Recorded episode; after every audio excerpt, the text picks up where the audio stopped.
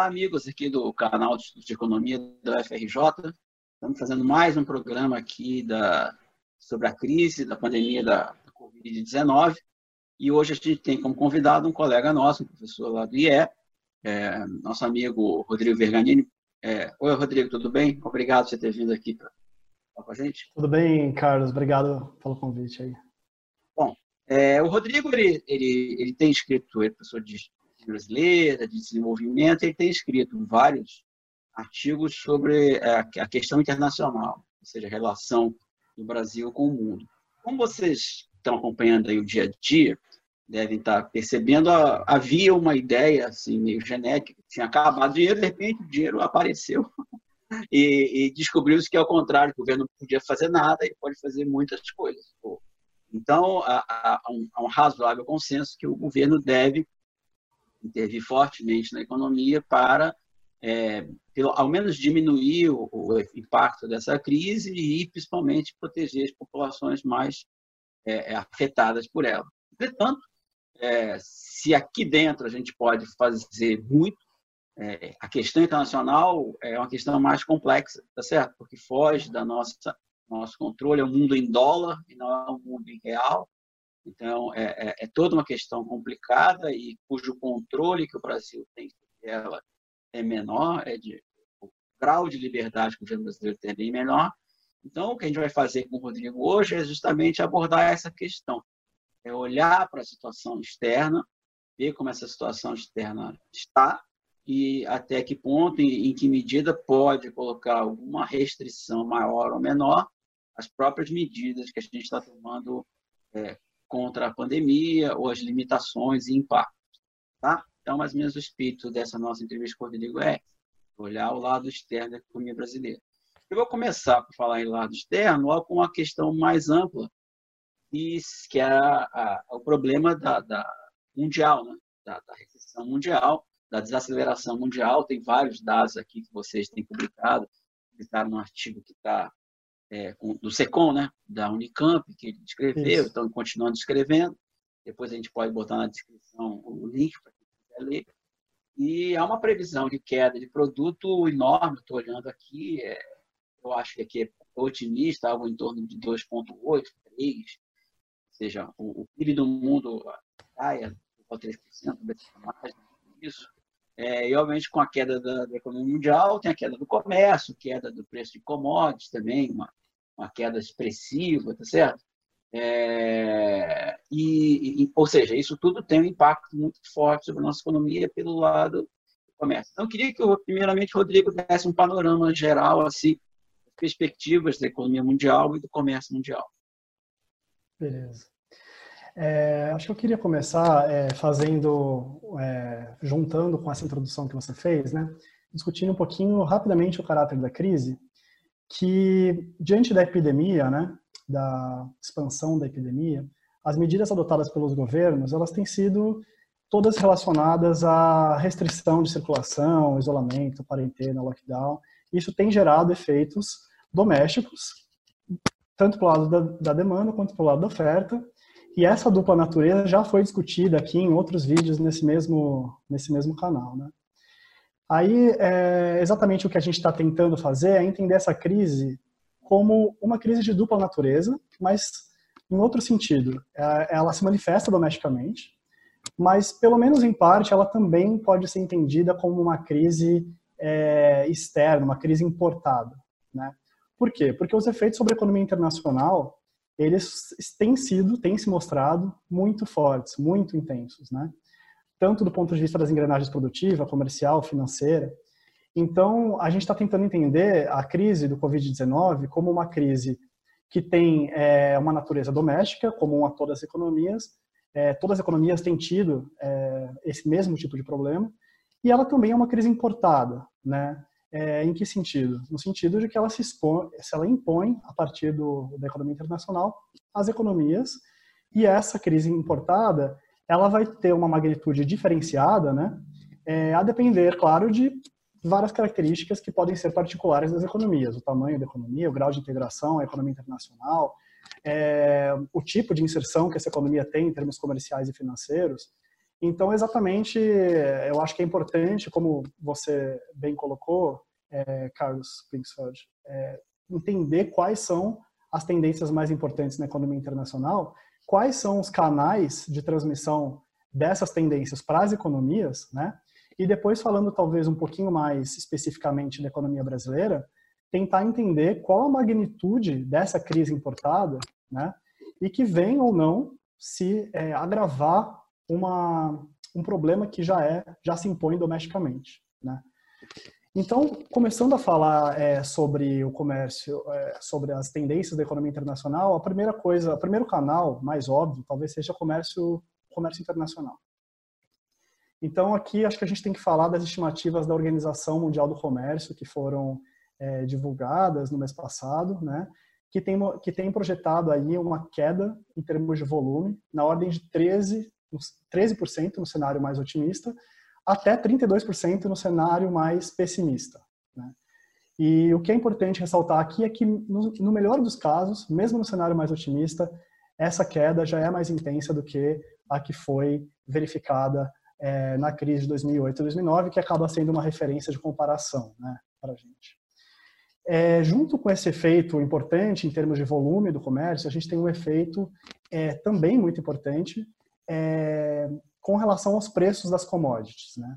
Então, se a gente medir a, a, qual foi essa variação do finalzinho de janeiro, que é tido como o início da crise, até o final de abril, em três meses a gente tem uma queda aí estimada é, pela UNCTAD de 37% no preço das cotações de commodities, sendo mais grave no caso do petróleo, né? A gente sabe, chegando aí a uma variação de 60% é, nesse período, o petróleo Brent. Com relação às outras commodities, né, a gente pode, é, essa, essa variação foi de 20%. Né? Então, são, são variações expressivas. A UNCTAD, então, ela estima que, combinando o efeito volume e o efeito preço, que as economias emergentes em geral, elas tenham aí uma perda da ordem de 800 bilhões em receitas de exportações para o ano de 2020. Tá? É, eu queria focar um pouquinho mais agora, falar de América Latina, né? Como que esse impacto tem sido é, mensurado aqui. E aí eu vou para uma projeção num relatório recém-publicado da CEPAL. Né?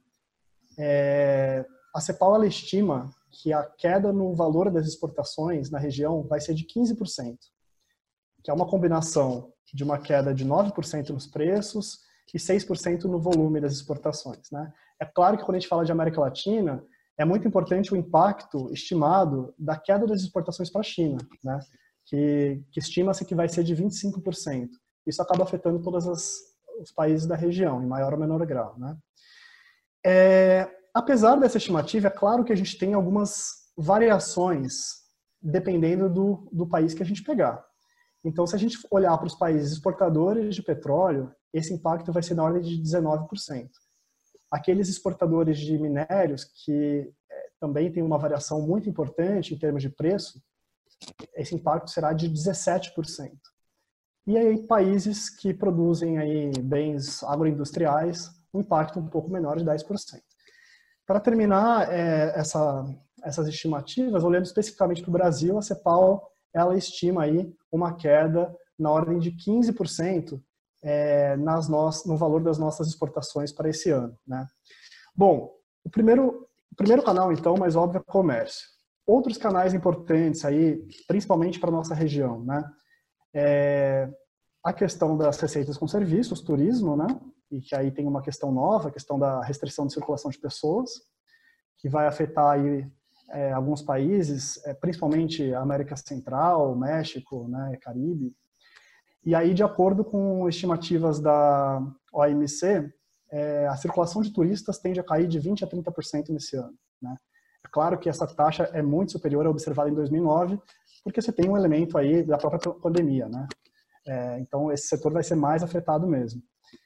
Outro canal, a gente poderia dizer que são receitas com transferências unilaterais, né?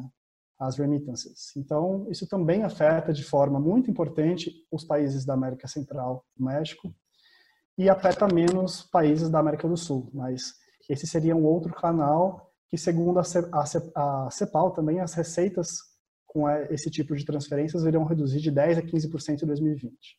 Bom, aí a gente chega no canal talvez mais importante para muitos países aí, talvez muito importante para o Brasil, né? A gente vai vai analisar se de fato é, é realmente importante nesse, pelo menos no curto prazo, que é o canal financeiro, né?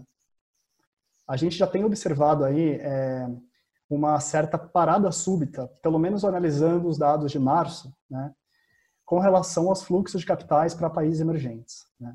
E isso tende a afetar, pode afetar todos os países, mas o grau em que isso vai afetar, ele depende muito da, do grau de vulnerabilidade externa que esses países se, se encontram. Né.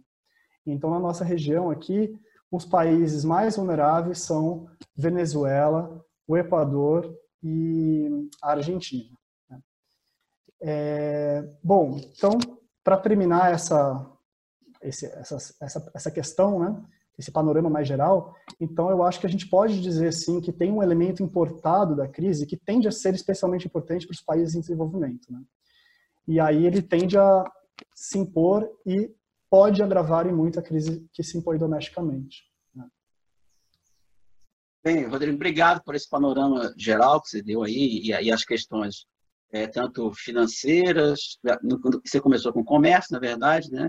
depois você passou por serviços e, e terminou com a, a, o panorama financeiro, os três, três focos bem problemáticos. Então, vamos, vamos agora trazer para o caso brasileiro, exatamente aonde isso nos afeta. Vamos começar pelas transações correntes, para quem não conhece, transações correntes é, são as formas como o país se relaciona com o exterior, tanto na questão do comércio de bens, né, como na questão de serviços, de turismo, que acabou de falar para a gente, que é importante, como também na questão de rendas, ou seja, a gente manda rendas para fora do país. Ele deu um exemplo que para nós não é tão importante assim, mas para alguns países é importante, como, por exemplo, é, as pessoas que trabalham fora, do México, mexicanos que trabalham fora e mandam dinheiro do México, isso é importante para a conta nações correntes desse país, tá?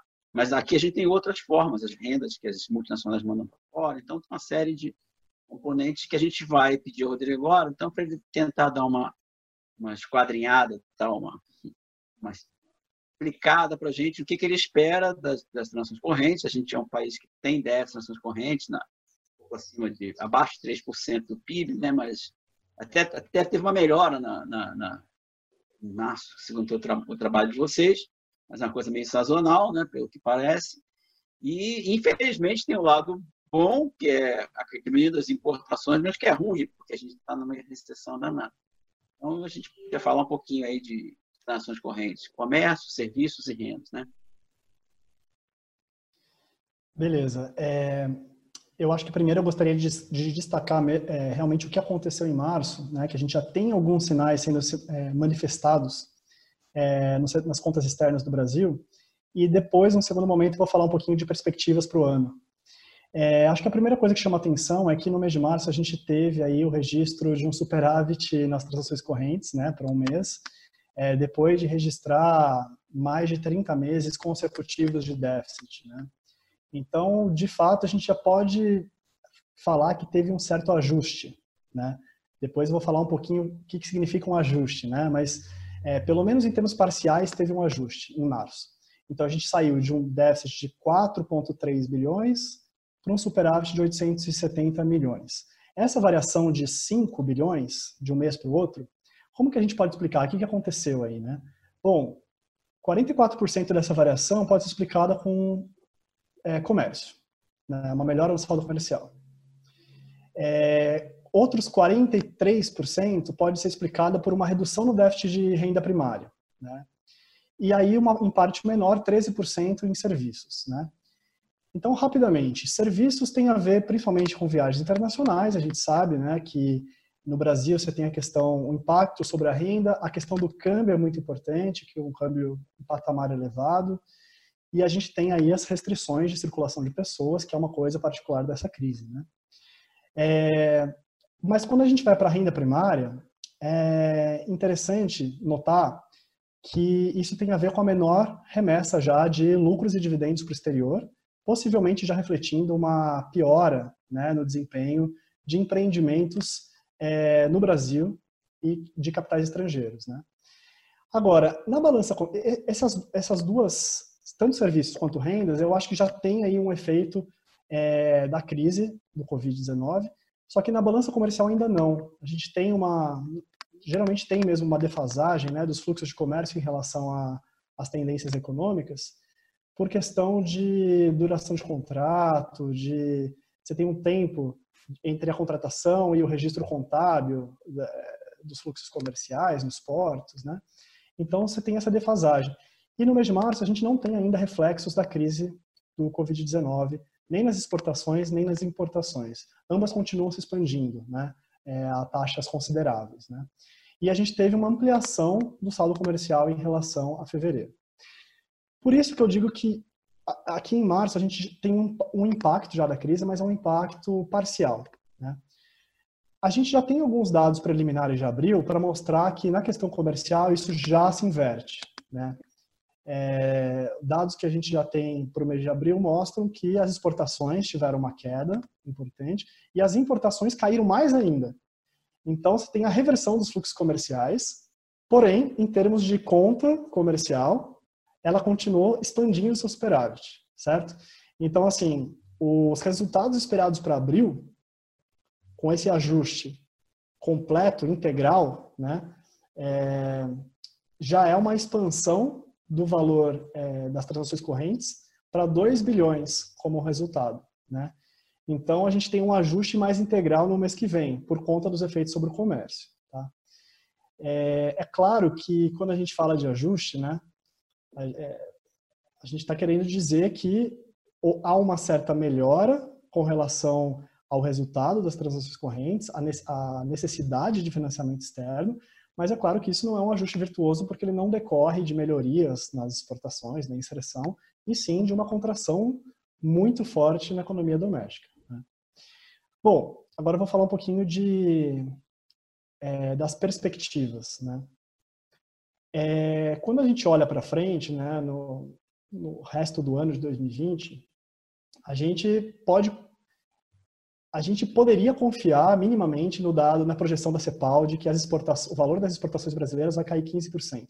Esse valor, é, é, existe muita incerteza nessa projeção. Né? A gente viu que, de acordo com os dados da própria OMC, a variação pode ser de 13% a 32% no volume, então é, não é muito confiável. Mas, considerando que seja isso, a gente tem um estudo do IPEA, é, divulgado no último dia 28 de abril, né? É, recente, portanto, e que faz um estudo de qual seria o impacto sobre as importações. Né? E eles projetam uma queda de 20% nas importações, mesmo adotando como premissa né, uma queda no PIB brasileiro de 2,5% a 3%. O que, para hoje em dia, né, já é uma, uma projeção muito otimista, né, muito ultrapassada. Hoje em dia, a gente está falando de uma queda é, que é o dobro disso, né, de 5%, 5,5%. Então, é, aparentemente, a gente vai ter aí um ajuste é, muito incerto mesmo essa projeção, mas possivelmente a gente tem um ajuste do ponto de vista da balança comercial por conta da contração da economia brasileira. Né?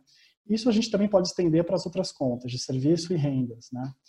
Então, é, uma, uma questão que eu queria, para concluir essa questão das transações correntes, né? É, quando a gente reconhece que o ajuste vai acontecer nesse ano por conta da, da contração, a gente também não está desconsiderando tendências mais estruturais. A gente sabe que, do ponto de vista estrutural, nós estamos mais é, frágeis do ponto de vista das contas de transações correntes. Né? Então, se a economia brasileira começar a se recuperar, é provável que, muito rapidamente, a conta tanto de serviços como a conta de rendas e possivelmente a conta, é, a balança comercial tenham aí uma expansão do seu déficit de forma bastante acelerada, né? Mas a gente reconhece que existe essa, essa, esse caráter mais estrutural das contas das transações correntes, mas isso não nos impede de dizer que em um momento de contração da economia como o atual, é, esse ajuste opere e acabe melhorando né, o resultado final das transações correntes. Isso tende a, a, gerar, isso tende a ser positivo, né? Porque reduz a nossa, a nossa necessidade de se financiar externamente. Porém, mesmo assim, isso pode ser um problema né, se as condições financeiras se deteriorarem de forma mais acentuada, mais aguda, né, mais forte, mais dramática. E eu acho que é precisamente isso que tem acontecido. Né? É, por enquanto, a gente consegue falar somente com dados de março. Os dados de abril são muito preliminares, a gente não tem acesso a, a muita informação, mas parece que, do ponto de vista financeiro, que a gente pode falar a seguir, é, essa questão pode ser mais importante. Beleza. Ótimo. Bom, então já que você levantou a bola, vamos para o lado financeiro, tá certo? Você, na primeira intervenção, você falou numa expressão aí que é parada súbita, né? Que é um, um termo clássico de macroeconomia, que é quando, por alguma razão, principalmente de grande incerteza nacional, uma crise muito grande, é, o, o, o fluxo de dinheiro do mundo para subitamente e, e você tem os países que precisam desse fluxo de dinheiro por causa justamente que você falou do déficit de transações correntes, é, não conseguindo é, é, é, é, financiar o seu déficit, tá certo? Então, isso é um problema que eles têm que parar a economia também subitamente, que tem a parada súbita, é uma crise de balanço de pagamento. E, no caso, depois, acho que você vai falar, no brasileiro tem uma, uma, uma, um fator pior, né? porque a gente tem muito dinheiro aqui dentro e pode ser que haja uma reversão do fluxo, o dinheiro saia do Brasil, independente do déficit ou superávit. Então, o que a gente acho que deveria abordar agora é exatamente essa questão do fluxo financeiro, né? que tem tanto, então, como você falou, essa questão de parar de entrar, como de sair mais, por causa da própria crise terrível internacional. Tem um, um, um ponto que vocês levantam muito interessante no trabalho de vocês, é que como a, a, a dívida externa brasileira, boa parte em reais, quando você tem a desvalorização cambial, a dívida cai. É um efeito perverso, mas positivo, tá certo? E como que o governo está enfrentando isso? Fazendo as operações de swap cambial, etc, etc. E, e, e outra coisa, só para. Desculpa, sei que o pacote é grande, mas eu sei que você vai conseguir dar conta. É justamente a questão das reservas. A gente teve a sorte, né? Sorte não. A gente fez uma política correta de acumulação de reservas durante muito tempo. É, já passou de 370, deixa eu só, não quero falar besteira aqui. E estava em 2018 em 374 bilhões, não é isso? E já está na faixa de 340 bilhões, ou seja, Isso. foi uma perda de 34 bilhões, mas a gente ainda tem 340 bilhões de reserva. Né? É, é, um, é, um, colchão para a gente. Então, ah. vamos tratar, então, você vai miuçar essa questão aí do fluxo financeiro, que tem a parte de fora para dentro, de dentro para fora, e todas essas questões. Tá. É, queria tra começar tratando, é, professor Carlos, é, primeiro do um pouco melhor do que está acontecendo na economia internacional, focando em economia emergente, né, que eu, que eu falei pouco. Mas é, a gente tem dados que foram divulgados pelo Instituto Internacional de Finanças, né, que já foram bastante compartilhados e conhecidos, mostrando é, especificamente fluxos de capitais é, de não residentes na modalidade carteira. Né? É, essa modalidade ela é bastante utilizada para mostrar a fuga de capitais. Né? E eles mostram como que, nesse caso, na crise do Covid-19, né, desde o final de janeiro até é, abril, a gente teve, até meados de abril, é, já é possível mostrar que essa fuga de capitais é realmente sem precedentes, tanto em velocidade como em montante.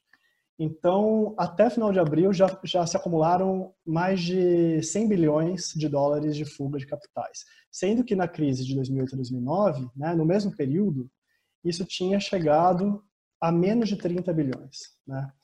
Então, é, de fato, isso tem sido alarmante né, quando a gente pensa e, que isso chegou, é, isso tem impactado as economias é, emergentes.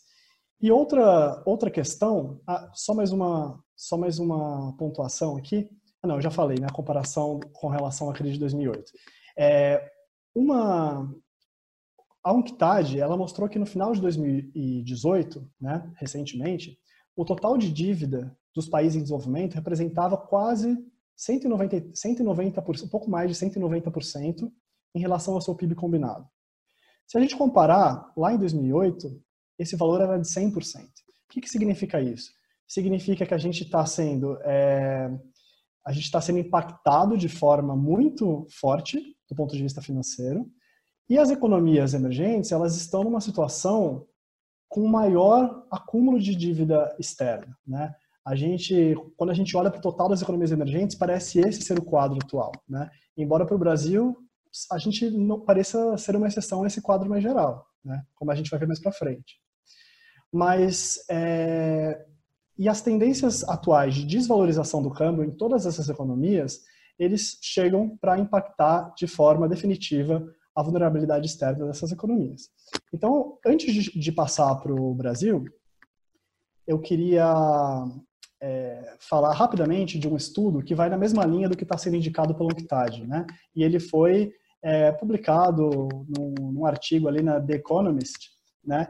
E que eles trabalham com uma amostra de 66 economias emergentes, né? E tentando mostrar qual que é a situação de fragilidade financeira para essas 66 economias, tá? É, eles usam quatro indicadores. Três deles falam sobre a fragilidade externa, tá? E é isso que a gente vai focar. A gente não vai falar de fragilidade financeira do setor público, porque esse não é o nosso assunto. Então, olhando só para a fragilidade externa, é, dessas 66 economias, 30 delas estão em situação de alta fragilidade financeira projetada para 2020. Tá? É, e essas, essas economias, elas são de diversas regiões, né? mas eu, eu queria citar né, que entre as economias em, uma, em situação mais confortável estão os países asiáticos, incluindo China, Índia, Taiwan, Coreia do Sul, entre outros alguns países sul-americanos, entre eles Peru, Paraguai, Bolívia, México e Brasil, e apenas dois países africanos. Né? Entre as economias com situação mais vulnerável, aí você tem quase todos os países do continente africano, você tem é, quase assim, vários países da América Central e Caribe, Costa Rica, Panamá, Jamaica, El Salvador, República Dominicana, alguns países do Oriente Médio, da alguns países da Ásia, né, especificamente Sri Lanka, Mongólia e Paquistão, e do leste europeu. É, na América do Sul, especificamente, é citada Venezuela, Argentina e Equador, né, que a gente tem acompanhado aí a uma certa distância, mas a gente sabe que são economias frágeis mesmo, né, do ponto de vista externo. É, bom, a má notícia é que é muito país, né, muito país é, emergente em situação frágil, né, e talvez uma boa notícia, não sei se a gente pode chamar dessa forma, mas é que as 30 economias em situação mais frágil representam 11% do PIB das economias emergentes. Então, em termos de tamanho, né, é, não é tão significativo, significativo assim. É claro que isso tem gerado várias é, medidas, né, insuficientes ainda, mas por conta do FMI, do Banco Mundial, é, de tentar lidar com a situação da dívida desses países. Né? É, eu vou pular um pouquinho essa parte da, da, das medidas para tratar especificamente o Brasil, né? senão vai ficar muito longo. Quando a gente olha especificamente para o Brasil, eu acho que o primeiro ponto é a gente olhar do ponto de vista dos fluxos, como isso tem é, batido no Brasil. Depois a gente passa para os estoques. Então, é, na economia brasileira, os impactos diferentemente da, da, análise que a gente fez de transações correntes, que era um impacto parcial, porque não contava com o comércio, né? Do ponto de vista financeiro, não. O impacto ele é pleno, né? E ele vem muito forte, né? Então, os meses de março já mostram é, o impacto como o Instituto de Finanças Internacionais mostrou para as economias emergentes, né? Na mesma linha. Então, a gente tem aí uma saída, se a gente somar derivativos, outros empréstimos e investimentos em carteira, a gente tem uma saída de 35 bilhões de dólares da economia brasileira. Né? Essa saída, ela foi apenas em parte é, atenuada pela conta de investimento direto, que ainda apresentou uma entrada e uma entrada maior do que em fevereiro, 8 bilhões maior, tá? significativamente maior. O que, que explica essa ampliação na entrada de recursos pelo investimento direto? 80% dessa ampliação ela se deveu a desinvestimentos, ou seja, uma reversão nos fluxos de investimento direto estrangeiro. Então são empresas de residentes que investiram lá fora e que estão fazendo desinvestimentos. 80% dessa diferença é explicada por isso. Né? Os 20% restantes são explicados por investimentos no país mas na modalidade operações intercompanhia, que pode é, mostrar aí empréstimos. Né? É, com relação à saída, eu vou focar aqui principalmente investimento em carteira de não residentes, tá? que é comparável àqueles dados que a gente mostrou anteriormente. É, esses dados, eles somaram 23 bilhões em março, né? É, sete dos quais, 7,4 dos quais no mercado acionário e 14,6 no mercado de títulos. Né? Esse número é o maior desde o plano real, né? E se a gente pegar todo o impacto que aconteceu no setor externo na crise de 2008, desde setembro de 2008 até fevereiro de 2009, somar, ele ainda assim vai ser menor do que foi registrado no mês de março, né? Para a gente ter uma ideia de, de tamanho. Então, realmente, o impacto tem sido dramático sobre os fluxos financeiros é, nas contas externas brasileiras, né? Bom, o que, que vai fechar a conta? É variação de reserva. Né? Então, a gente vai ter aí no mês de março é, uma variação dos ativos de reserva na ordem de 22 bilhões. Tá? Bom, é, o impacto é forte, certo? Mas qual que será a magnitude desse impacto ao longo dos próximos meses? Né? A gente já tem aí algumas, alguns dados de abril divulgados pelo Instituto de Finanças Internacionais para o conjunto das economias emergentes, mostrando uma aparente atenuação ou até reversão dessa tendência de fuga de capitais. Tá? Se a gente tirar a China, a gente tem uma continuidade de fuga, mas muito menor. Né? Então, é, é realmente muito incerto se a magnitude vai ser tão grande quanto março registrou, certo? Caso essa fuga persista de forma importante, né? Então, a gente vai continuar perdendo reservas, possivelmente. Né?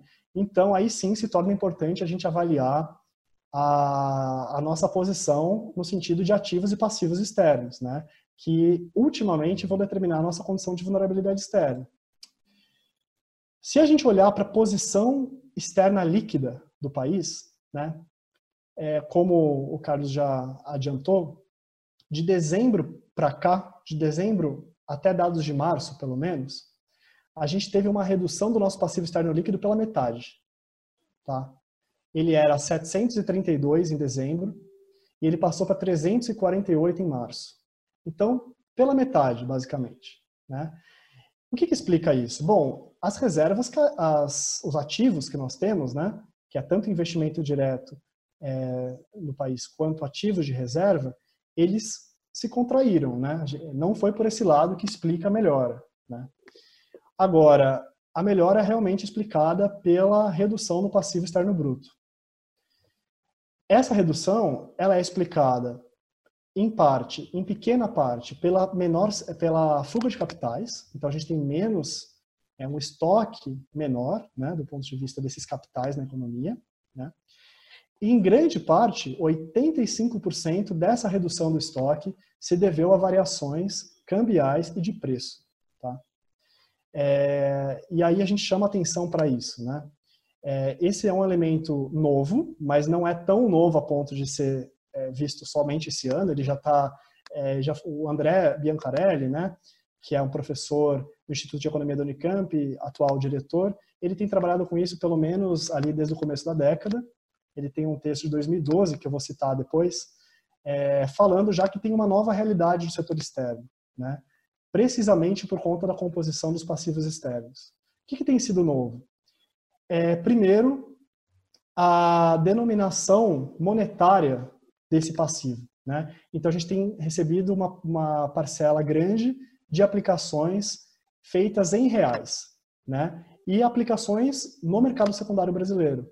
Então, em momentos de crise, por uma questão de preço, de queda do preço das ações, dos títulos, ou por uma desvalorização do câmbio, esses capitais se encolhem, né? esse passivo se encolhe, a perda do, do investidor. Né? Então, isso explica é, grande parte da redução do passivo externo líquido que a gente tem observado. Né? É... Com relação aos indicadores é, de solvência né, e de vulnerabilidade, eu queria destacar só dois. Dependendo do indicador, né, se eles levarem em consideração a quantidade de reservas, tem uma pequena piora. Se eles levarem em consideração o tamanho da dívida externa em relação às exportações, tem uma relativa piora. Porém, a gente tem é, dois indicadores que têm melhorado e que são importantes. Né? O primeiro indicador é o indicador de liquidez externa. Esse indicador ele mostra o tamanho do passivo externo de curto prazo em relação às reservas internacionais. Tá? Ele tem melhorado desde janeiro e em março ele ficou abaixo de 1. O que, que significa isso? Significa que a quantidade de reservas que a gente tem é mais do que suficiente para pagar por todo o passivo externo de curto prazo. Tá? Então, ele é um indicador relevante. É, outro indicador é o indicador de solvência externa, que ele mede o passivo externo líquido em relação às exportações, que também melhorou, inclusive em março. Tá? Então, é, tudo isso é para dizer o quê? Que, pelo menos no curto prazo, né, a gente tem, aparentemente, um efeito estabilizador vindo da composição dos estoques dos passivos. Né? Então, a gente não está na mesma situação de que a gente estava em crises anteriores, é, especialmente até o final da década de 90, no sentido de uma, condições financeiras internacionais adversas, impactando é, muito na nossa condição de vulnerabilidade externa. É, eu acho que eu já falo também da questão das reservas, né? Que, que o Carlos tinha adiantado. Então, é o seguinte, tudo bem, a gente está numa situação aparentemente mais confortável, né? Não dá para minimizar os riscos diante da força do impacto financeiro internacional, né? Mas aparentemente estamos numa situação mais confortável. Porém, a gente tem uma, uma um efeito aí é, advindo do exterior que tem sido muito relevante para a nossa economia, que é o patamar do câmbio, né? Então, o câmbio ele tem se desvalorizado já numa tendência um pouco mais longa, desde o ano passado. Né? Essa desvalorização se intensificou desde o começo de janeiro. Com a crise do Covid-19, ela se intensificou bastante. Né? Então, se a gente medir final de janeiro final de março, de abril, a gente teve uma desvalorização de 28,6%, né? sendo essa desvalorização muito concentrada em, em março, tá? E diante da fuga de capitais e da desvalorização do câmbio, o Banco Central tem tentado intervir no mercado de câmbio, certo? Tentando conter um pouco essa tendência de desvalorização, né? E isso foi feito, tem sido feito de forma bastante intensa. Se a gente pegar é, janeiro, abril, final de janeiro, abril, as intervenções for, foram da ordem de 50 bilhões de dólares, né? É claro que com diferentes instrumentos, né? É, em março, por exemplo, foi utilizado a modalidade de venda de reservas no mercado à vista, que a gente sabe que é, no mínimo, é, polêmico, né? porque trata de liquidações de reservas de forma definitiva. Né? E por isso que não, elas não eram usadas desde fevereiro de 2009, sendo retomada em agosto do ano passado, né? e agora estão sendo novamente utilizadas. Em março foram utilizadas e em abril novamente. Tá? Outros instrumentos, linhas de recompra, só em março, 7 bilhões né, foram operacionalizados. Operações compromissadas em moeda estrangeira, em março, 4 bilhões. Em ambos os casos, essa tendência se mantém em abril. Com relação às operações de swap cambial, também foi utilizada aí é, extensivamente, né? É, o Banco Central injetou desde janeiro 12,8 bilhões nessa modalidade, né? E embora ela seja uma modalidade é, que tem a vantagem de não é, gerar é, liquidação das reservas internacionais, ela tem um custo fiscal alto. Né? Então, desde janeiro, as perdas acumuladas foram da ordem de 60 milhões, bilhões de reais. Né? Aí o custo é em real. Né? E apenas em março foi de 30 bilhões. Metade disso foi em março. Né? Então, a gente pode observar que as, a, têm sido feitas, adotadas diversas medidas de intervenção no mercado cambial. Né? e nem por isso o câmbio está tá deixando de desvalorizar, né? Se a gente pegar aí desde agora, no começo do mês de, de maio, a gente teve até o dia 11 uma desvalorização de 6,8%, né? O dólar bateu R$ 5,80.